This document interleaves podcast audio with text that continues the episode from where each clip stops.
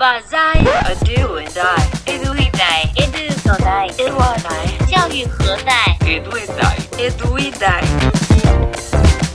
Olá pessoal, tudo bem? Aqui é o Edu. Olá pessoal, tudo jóia? Aqui é a Dai. E hoje a gente está em mais uma temporada, a temporada com Educa Mídia, que é uma temporada com o apoio do Instituto Palavra Aberta. Isso aí a gente vai falar sobre educação midiática. E no episódio de hoje, a gente vem com duas pessoas super especiais para falar sobre como aprendemos e como construímos conhecimentos no século XXI. Aí, gurias, tudo bem? Se apresentem. Tudo bem, Edu? Tudo bem, Dai? Tudo. Olha, quem está de volta ao nosso episódio, hein, Dai? A Mari. Isso aí, nossa queridona Mari e a Pati, desta vez junto. É, oi, Edu. Oi, Dai.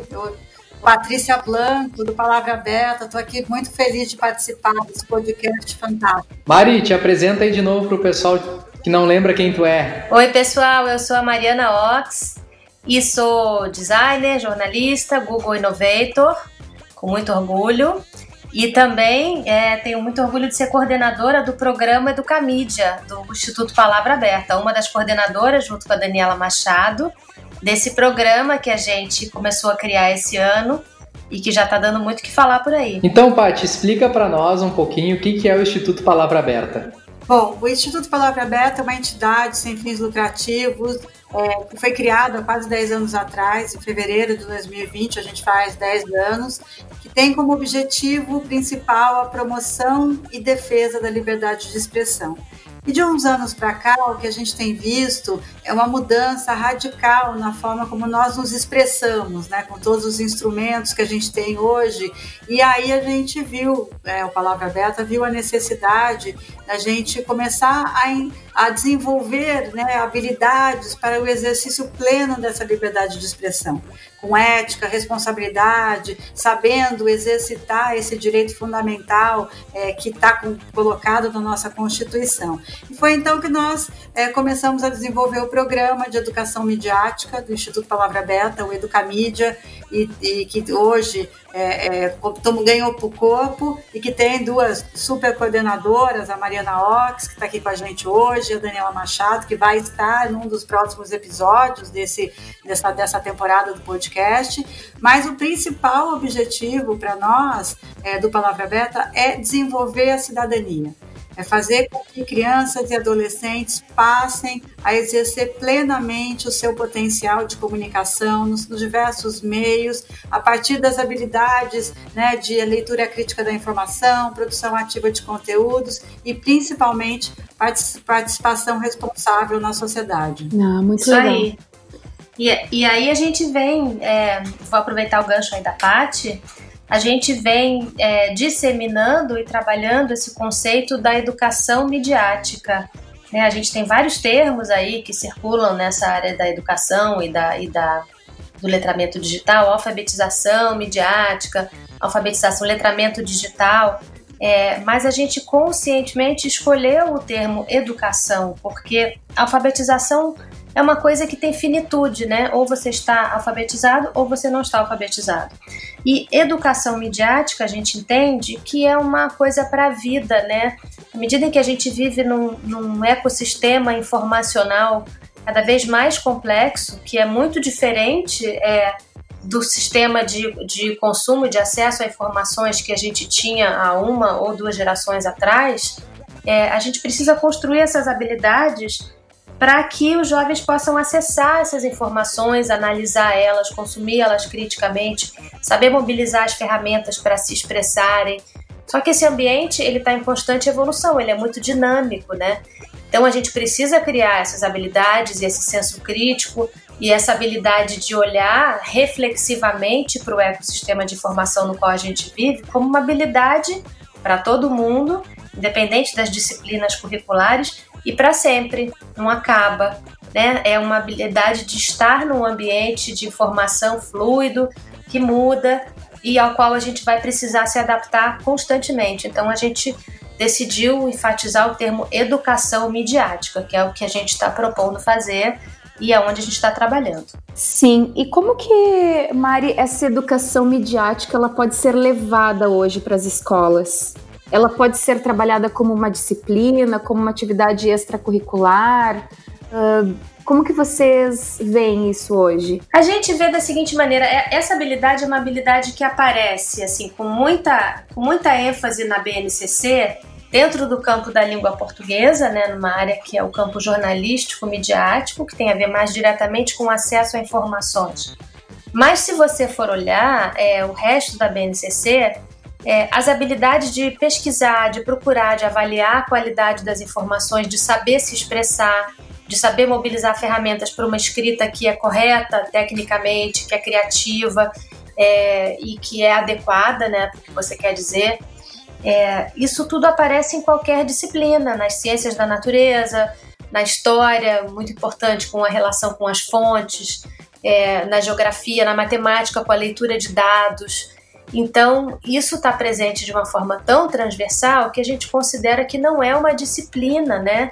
É uma habilidade que todos os professores devem poder acionar como camada na educação. Faz parte de como que a gente aprende a aprender faz parte de como que a gente constrói conhecimento no século XXI, né? E nesse sentido está muito ligado a uma transformação que a gente está vivendo na educação.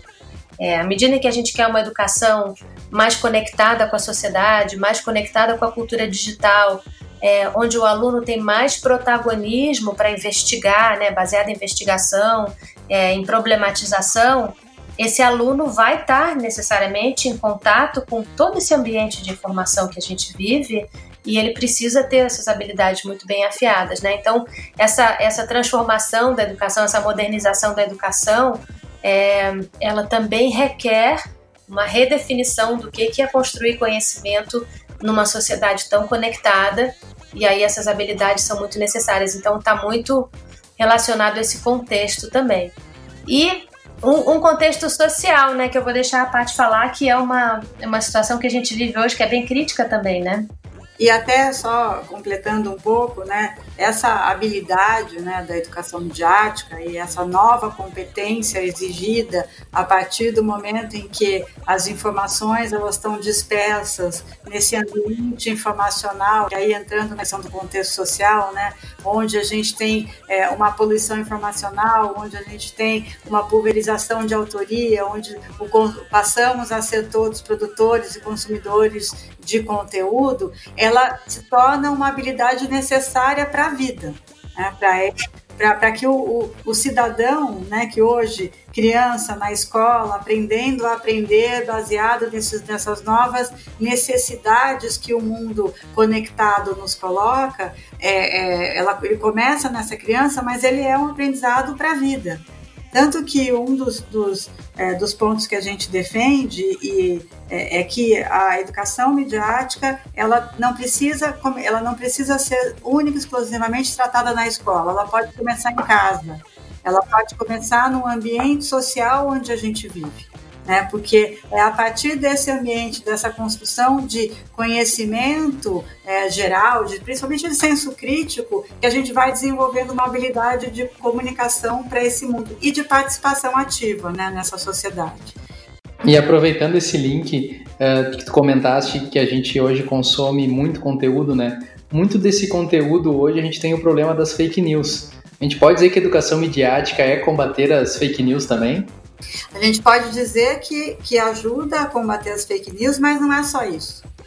Na medida em que você a, a, aprende a ter uma leitura crítica da informação, a pesquisar outras fontes, a buscar é, é, fontes de qualidade, ou que você é, tenha uma segunda opinião, ou vá buscar essa informação em outros meios que não só aquele que você recebeu, por exemplo, no, via WhatsApp ou uma rede social, é, ele a, te ajuda a, a não disseminar ou e até não consumir e não acreditar nessa na fake news.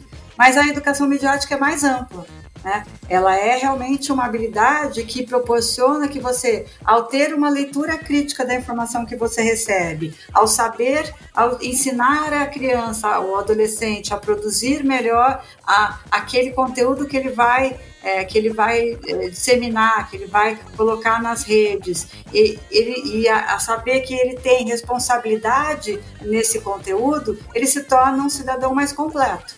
Então é por isso que a gente trata é, a educação midiática baseada em três pilares muito fortes, que é o ler, o escrever e o participar. E o combate à fake news ele está muito na questão do ler, né? Na medida que a gente aprende a ler corretamente a informação que a gente recebe, a gente não vai estar mais suscetível a, a, a tanta fake news, a tanta desinformação. Eu vejo hoje que o papel do professor nesse contexto é super importante, né? Porque há um tempo atrás a gente tinha uh, uma verdade nos meios de comunicação, nos jornais, enfim, em que a gente confiava naquele material ali. Ah, eu entrava e me informava naquele material que era né, considerado assim a fonte de informação primeira, assim. E hoje com esse monte de outras fontes de informações que a gente tem, uh, às vezes meio que a galera se perde, né? Não consegue fazer aquele filtro adequado. Muitas pessoas não sabem fazer essa relação do que, que é uma verdade, o que, que é o fato. Então, o, quanto o professor precisa estar preparado também para levar isso para sua sala de aula, né? Além disso, a necessidade, né, que as pessoas têm hoje de passar uma informação rapidamente para frente, né? Sem checar, né? É, mas eu, o que eu ia falar é o seguinte: e, e essa questão da qualidade da informação, ela vai muito além de se a informação é verdadeira ou falsa, né? É, a gente, é claro que é uma, é uma questão social muito importante nesse momento a circulação daquela notícia daquela falsa notícia, né, daquela informação deliberadamente falsa, feita com o intuito de enganar, as famosas fake news, né? É, mas isso é uma parte do problema. Você tem uma série de nuances aí no universo da informação é, que, no, que vão muito além do falso ou do verdadeiro. É, você pode ter coisas fora de contexto, você pode ter coisas que não são notícias, que são artigos de opinião, por exemplo, ou são marketing, ou é um conteúdo patrocinado, ou é uma sátira, e as pessoas, via de regra, não sabem muito bem distinguir uma coisa da outra e, e tomam as coisas que vem de fontes muito diferentes, com autoridade muito diferente, com intenção muito diferente, é, tomam essas coisas como se elas tivessem o mesmo peso, o mesmo valor, né? Então, o, o, professor tem uma responsabilidade muito grande à medida que ele guia esses alunos na construção do seu conhecimento, que hoje não é só feito mais através dos meios de comunicação ou dos livros, né? O aluno que tem acesso a um celular tem, em tese, acesso a todo o conhecimento do mundo de um blogueiro, de um especialista lá na Indonésia, enfim, é, de uma série de, de contextos.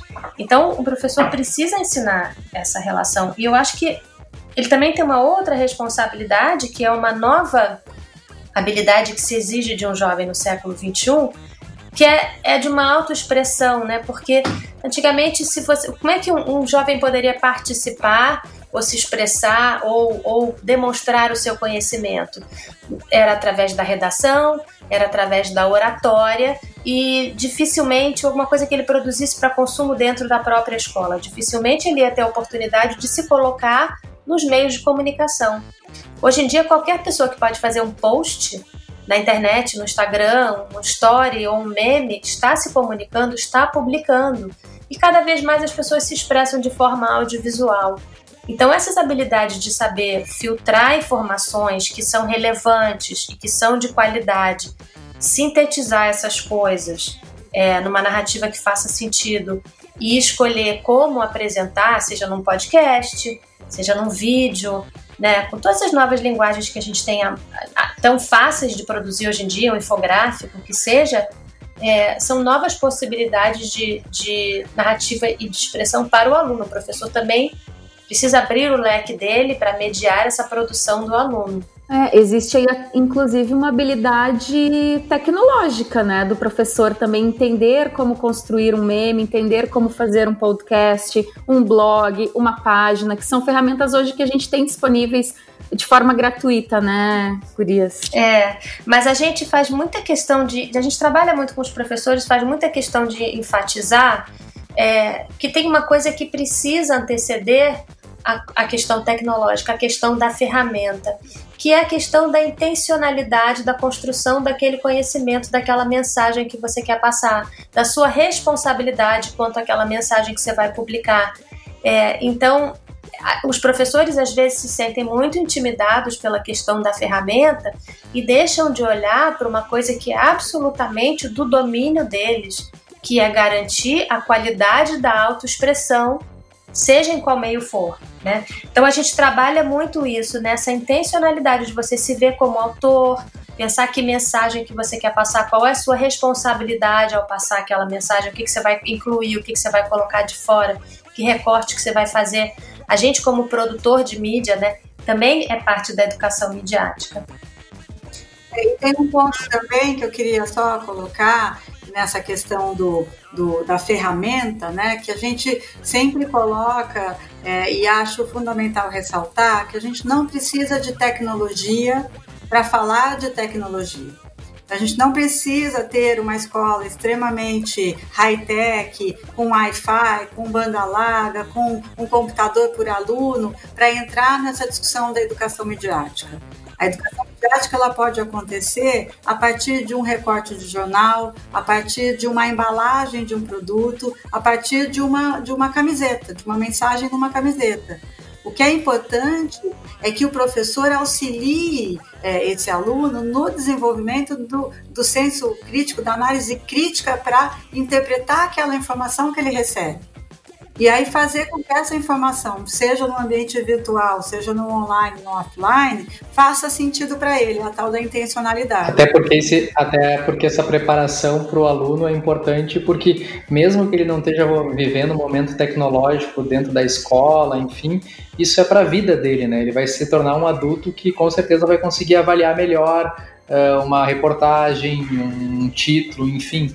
Né? Quanto mais a gente preparar essas crianças, adultos mais preparados eles vão se tornar. Exatamente, e isso é super importante, Edu, porque a gente sabe hoje em dia, é claro que tem muitas tentativas de combater o problema da desinformação na sociedade, né? Porque esse é um problema muito crítico do nosso tempo.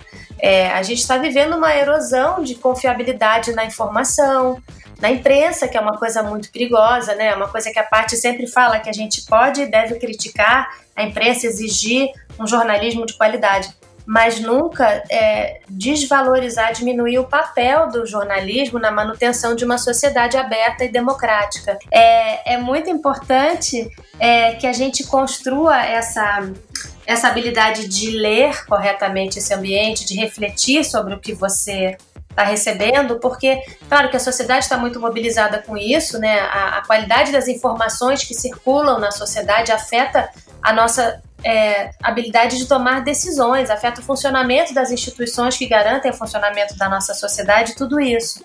Então, a gente precisa saber lidar com isso é, nesse contexto e independente do, do, do que as empresas de tecnologia estão fazendo para regular, é, ou para, por exemplo, as empresas de tecnologia podem tentar afinar seus algoritmos para garantir que a gente vai ver menos informação ruim. É, os legisladores podem tentar legislar é, para punir ou para evitar, ou diminuir a circulação de desinformação na sociedade. Mas no fundo, no fundo, é um problema humano, né? É, a, a desinformação sempre existiu só que hoje em dia ela tem um alcance muito maior porque as pessoas espalham coisas, porque não entendem direito, porque tendem a passar adiante aquilo que confirma os seus vieses, as suas crenças, uma série de fenômenos que são humanos, que são psicológicos. Então, a maneira mais eficaz de combater esse problema continua sendo formar leitores melhores. Era isso que eu ia falar, que eu perdi o fio da meada, mas era isso que eu ia falar. Então é muito importante e é para a vida. A gente teve um, um professor que participou de uma das nossas formações, de uma escola em Goiânia, professor Renato Endrigo, uma escola é, da rede pública que não tem equipamentos, os alunos não têm smartphones, quando eles têm, eles não podem usar, mas ele vinha escutando, sabia que os alunos estavam observando muita desinformação nos grupos de WhatsApp da família, no meio social em que eles vivem. Então ele fez uma atividade simplesmente com cartolina. Ele copiou umas, umas notícias, umas informações que circulavam no WhatsApp, aquela comunidade colou em cartazes, pediu para os alunos votarem em duas colunas se achavam que era verdadeiro ou falso, depois debater, depois fazer uma busca no Google. E com cartolina e canetinhas coloridas ele fez essa atividade, porque é importante essa construção da habilidade para a vida deles, fora da escola. É, isso, isso é tecnologia também. né? Não é tecnologia digital, mas é uma tecnologia educacional. E a Paty falou lá no início sobre a questão do envolvimento da importância da família nesse contexto, né? Da, de discutir em casa sobre essas questões de, de educação midiática, enfim. E daí eu fiquei pensando como que a escola poderia colaborar nesse processo de engajamento da família nessas discussões. Bom, eu acho que a, a questão da família, é, ela começa é, é, até naquele momento em que existe a necessidade de uma mediação, né? de entender né, como que essa eu pai, eu mãe, como que eu posso fazer essa mediação entre o mundo digital, principalmente do consumo excessivo das redes da, da, da, da internet por crianças, sem nenhuma mediação, sem nenhum acompanhamento. Entender que ele tem é, algumas responsabilidades que é de consumir junto, que é de guiar essa criança nesse universo novo, né? A Mari tem uma imagem que eu gosto muito é, de uma de uma das apresentações que ela fez, é, que ela coloca uma criança é, em pé, numa faixa de pedestre, num cruzamento super movimentado de uma cidade, de uma grande metrópole. E, e, aí a pergunta que ela faz é: você deixaria o seu filho atravessar essa rua sozinha? Né, sozinho, sem, nem, sem nenhum guia? Você largaria esse seu filho sozinho nesse, nesse ambiente? E aí é um pouco o que os pais estão fazendo com, com as crianças, né? Se a gente tem dados de que os pais estão dando é, é, celulares, é, tablets e acesso à internet para crianças de 5, 6 anos. Teve uma, uma, uma, notícia recente que mostrou que o, um aumento de 30% no número de crianças que, né, de 5 a 7 anos que têm celulares próprios. Quer dizer, não são celulares, são smartphones. Então, eu vejo que o engajamento dos pais né, passa também por uma noção de responsabilidade, né? Então, preciso me responsabilizar por isso. Mas, pegando o lado da escola, é, eu vejo que a escola também pode guiar isso. Né? E quando, quando nós começamos a discutir o nosso público-alvo, é, do Educamídia, né, que, é, que foi uma discussão bastante ampla aqui, porque a gente precisa falar para a sociedade como um todo, a, a urgência é, da educação midiática é para toda a sociedade, e quando você fala para a criança, você está é, trabalhando num contexto de longo prazo e não de curto prazo, era que a partir do momento que a gente apresentar o conteúdo da educação midiática para os alunos, esse aluno vai levar esse conteúdo para dentro de casa. Né? E vai também ajudar a mudar a percepção do pai e da mãe em relação à educação propriamente dita, ao uso dessa tecnologia, a leitura crítica dessa informação. Então a gente é, talvez não seja o caminho é, é, mais rápido, mas talvez seja o caminho mais efetivo de mudar a uma geração a partir da criança mesmo. Sim, eles cobram, né? Porque eu já vi em projetos assim de educação para o trânsito que eles estão ali juntos, né? Olha o sinal amarelo, olha o sinal vermelho. Eles cobram mesmo, eles trazem isso para casa. Eles trazem. E você sabe, Dai, que esse, esse é um assunto que, que fala muito aos pais, né? Porque os pais também estão tão perdidos quanto as crianças, às vezes, nesse ambiente de muita informação, é, há um excesso de informação e nem toda ela é de qualidade, né? Os pais também participam é, dos ambientes digitais, das redes, etc.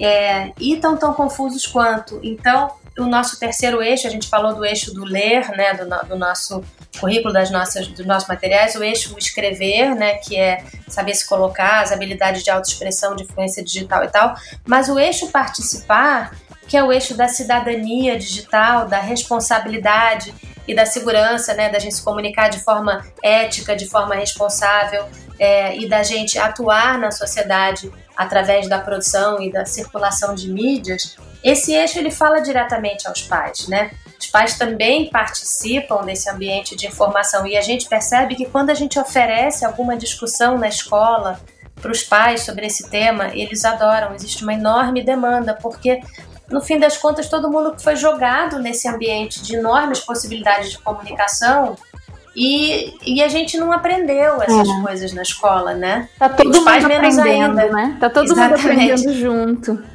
Então tem muita demanda, assim, os pais geralmente ficam muito felizes quando a gente oferece atividades para os pais, rodas de conversa, seminários, etc. É, e outra coisa que acontece bastante, como a Paty falou, é a gente treinar os alunos e os alunos virarem assim os guardiões da boa informação na família, né? Por exemplo, fiscalizar os grupos de WhatsApp, ensinar os pais a fazerem uma checagem rapidinha assim das coisas e tal. Então isso é muito interessante. O que a gente quer, é, o que a gente quer da Edu é, é fazer, é meio, é, é, tentar fazer exatamente esse exemplo que você falou da educação para o trânsito, ou a educação, por exemplo, é, de, de, de, reciclagem, quer dizer, fazer a, que a criança seja esse agente de mudança dentro da família. Eu adorei essa expressão dos guardiões da boa informação. Os guardiões da boa informação, é. Agora, na verdade, assim, tá todo mundo muito um pouco no mesmo barco e é uma coisa que a gente conversa bastante, é o fato de que a gente, essa, essa explosão do, né, do acesso à informação acontece a partir da introdução dos dispositivos móveis nos últimos 20 anos, né, talvez com mais intensidade nos últimos 15 anos. É, se você for pensar, os smartphones são muito recentes na nossa história e, e a gente consumiu tudo isso, colocou as crianças num ambiente que elas estão assistindo o YouTube, elas estão se comunicando, recebendo informações nas redes sociais, etc. E a gente não percebeu é, a necessidade de educar uma postura reflexiva e crítica nesse ambiente, tanto como produtor como consumidor de informação. Né? Então, todo, todo o trabalho de cidadania digital, até muito pouco tempo atrás, estava muito focado numa coisa muito defensiva, os riscos, a segurança, não fale com estranhos, não dê sua senha, né? Esse tipo de o bullying é, online, esse tipo de coisa. E hoje em dia a gente vê uma mudança numa coisa mais propositiva, de uma cidadania mais fortalecida, de habilidades de autoexpressão, de habilidade de olhar de maneira mais reflexiva para a informação. É, então a gente tem uma virada aí também nesse entendimento do que que está incluído nessa cidadania digital. A, o trabalho com mídias na escola não é novo, absolutamente. A gente tem toda uma história no Brasil muito antiga e muito importante da educomunicação, né, do uso de mídias é, e do jornalismo na escola, é, mas é bem diferente do que a gente está falando hoje, que é de se preparar para estar tá nesse ecossistema informacional tão complexo no papel de produtor e de consumidor da informação. E até aproveitando, né, Dai, é, já linkando, o que esperar dessa temporada dos episódios que vem pela frente. Então podem dar algumas dicas e dizer o que a gente vai vir pela frente. Sim. E se vocês tivessem que dar algumas dicas para quem caiu nesse assunto agora, nossos ouvintes aí que caíram nessa, nesse episódio agora, por onde começar? Bom, é, eu vou puxar a, a brasa para nossa sardinha. É, para quem caiu, para quem está interessado nesse tema da educação midiática, eu convido a entrar no site é, educamedia.org.br Lá já tem um conjunto de o que é a, o que é a educação midiática, por que, que ela é importante, como utilizá-la. E também a gente já tem é, é, neste site é, alguns materiais de referência é, e temos um, um curso EAD é, que nós desenvolvemos em parceria com a, com a Fundação Vanzolini é, ele é um curso que fala sobre é, a educação midiática e o campo jornalístico midiático é, na BNCC, noções básicas do que você precisa saber para entender esse contexto da educação midiática. E temos também um, um, um material que é, eu acho que é um dos mais é, legais que a gente desenvolveu até agora, que é um, um, conjunto de cartas, né, de cartões de educação midiática que a gente chama, que é, mostra o quanto é fácil a gente começar uma conversa em sala de aula sem precisar muito. É um kit que a gente desenvolveu, a Mariana e a Daniela foram os responsáveis por esse maravilhoso material. Ele está é, é, livre para download. São cartas que falam sobre o tema, por exemplo, o que é fake news, e no verso perguntas é, reflexivas, né, para iniciar uma conversa. Então, só é, são 12 verbetes escolhidos, só com esse kit de cards a gente já consegue entrar numa discussão bastante aprofundada sobre a educação midiática. Show de bola! Eu já fiz o curso completinho, inclusive recebi até certificado. Incrível! E também tem o kit de cartas que é lindíssimo. Já usei com as minhas alunas em sala de aula. Olha, é uma fofura mesmo esse, esse conjunto de cartas. Dai, tem uma coisa assim muito legal que a gente vai publicar em breve, é, esse curso ele é, ele é bem bacana, ele é muito rico e ele explica muito bem o que é, que é o campo jornalístico midiático da BNCC. E é um curso profundo, né, Mari? Empate. Assim, não é aquele curso que tu, ah, vou fazer ele de qualquer jeito. Não, tem que ler, ele é super profundo, assim, nossa, impressionante. Ele é um curso cabeçudo. Totalmente gratuito, cabeçudo. Mas, é, mas ele fala especificamente do campo jornalístico midiático da BNCC, que é uma novidade que está dentro da área de língua portuguesa. E aí o professor que não é da área de língua portuguesa, ou não né, ou é das ciências da natureza, da matemática, da história, da geografia, pode se perguntar, e eu com isso, né, o que mais que tem para mim? Então, a gente, é, à medida em que a gente vai fazendo formações, nós temos um corpo de formadores que está ajudando a gente a treinar professores e multiplicadores no Brasil inteiro. A gente tem feito oficinas e daqui a pouquinho a próxima atualização do site, que deve sair mais para o final de novembro, a gente vai começar a publicar planos de aula é, que descem no detalhe de como que você pode pegar uma atividade prática, introduzir uma camada de educação midiática. Então, por exemplo, é, como que você pode ensinar um aluno a ler infografia, entender como funciona, como que a infografia transmite conteúdo, né? Tem uma aula muito legal, leitura de imagens, ou então que tipos de informação existem, né, para você aprender a identificar o que que você está lendo, se é notícia, se é propaganda, é, se é sátira, se é opinião. É, outro, como funciona a busca, por exemplo. Por que, que você vê os resultados que você vê quando você busca alguma coisa? Como que a busca funciona, né? Como é que você lida melhor com a busca? É, então, como é que você ajuda o aluno a construir um roteiro de uma produção audiovisual, seja ela em qual meio for, para garantir que tem uma expressão ali adequada de conteúdo, que transmite o conteúdo que ele precisa da matéria adequadamente, mas calcada em fontes de qualidade, confiáveis, etc. Então, tudo isso são planos de aula que a gente vai, aos poucos, publicar no nosso site. Ai, sensacional, gurias. Olha, que bom que a gente tem mais aí três episódios pela frente. O nosso assunto não se esgota aqui, porque se nos deixasse, a gente ficaria, né? Algumas horas aqui. Vamos dar uma palhinha do que, que vem por aí? Vamos, vamos sim. a gente tem um, um o segundo episódio é, se chama Somos Todos Jornalistas. É, e a gente acha que é muito importante entender como funciona o universo da informação jornalística, né? Como o jornalismo é construído, a, a que padrões de, de qualidade, de, a que parâmetros ele está tá preso, né? De confiabilidade e tal. É, para as pessoas entenderem o que, que diferencia o trabalho do, jornalista, do jornalismo profissional de outras informações, né? Que, que, circulam pela internet. Bom, esse episódio também vai ter uma participação super especial de um jornalista, é, diretor de redação da CBN Brasil, Ricardo Gandua, é, que vai falar sobre o papel do jornalista, desses, dos gatekeepers né, da imprensa. Então não percam, vai ser muito legal. Vai mesmo, ele é incrível. O terceiro episódio é com o Alexandre Sayad, que é do nosso conselho, que é um educador incrível e dirige hoje a, o, o Gap Mil, que é o grupo de Gap Mil, qual é a sigla exatamente, Paty? De Media and Information Literacy da Unesco, mas a sigla significa o que mesmo?